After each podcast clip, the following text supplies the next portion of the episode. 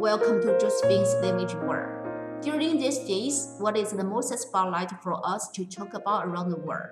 There is no doubt that is COVID-19, right?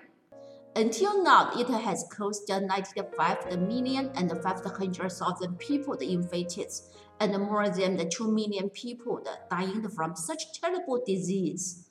Even in Taiwan, it used to make the remarkable achievement by lasting five months to be defined by one number zero.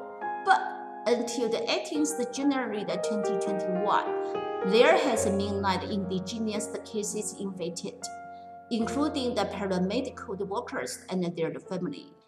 Of the confirmed cases, there have been seven deaths, and 756 patients have been released from the isolation. So, in this case, don't forget to protect yourself and others. Don't forget to wear the mask over your nose and mouth. Stay six feet away from others. Avoid crowds and wash your hands often. This keep our excellent handling in coronavirus.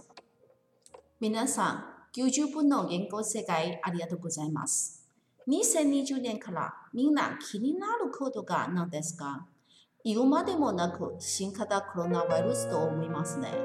新型コロナウイルス世界は今どのような状況になっているのかなんですか新聞によると、おととし的12月、中国的武漢で発生し、世界中へとで感染が広がっている新型ウイルスで、今までもで9500万人が感染し、少なくとも200万人が死亡した。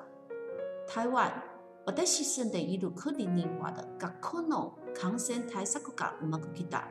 感染者ゼロの日々も5月間で続けあるのですが、ただ、最近地元の感染者も増え続きましたね。特に今週、新規感染者今までも90人で確認された。その悪い状況でみんなご気をつけてくださいね。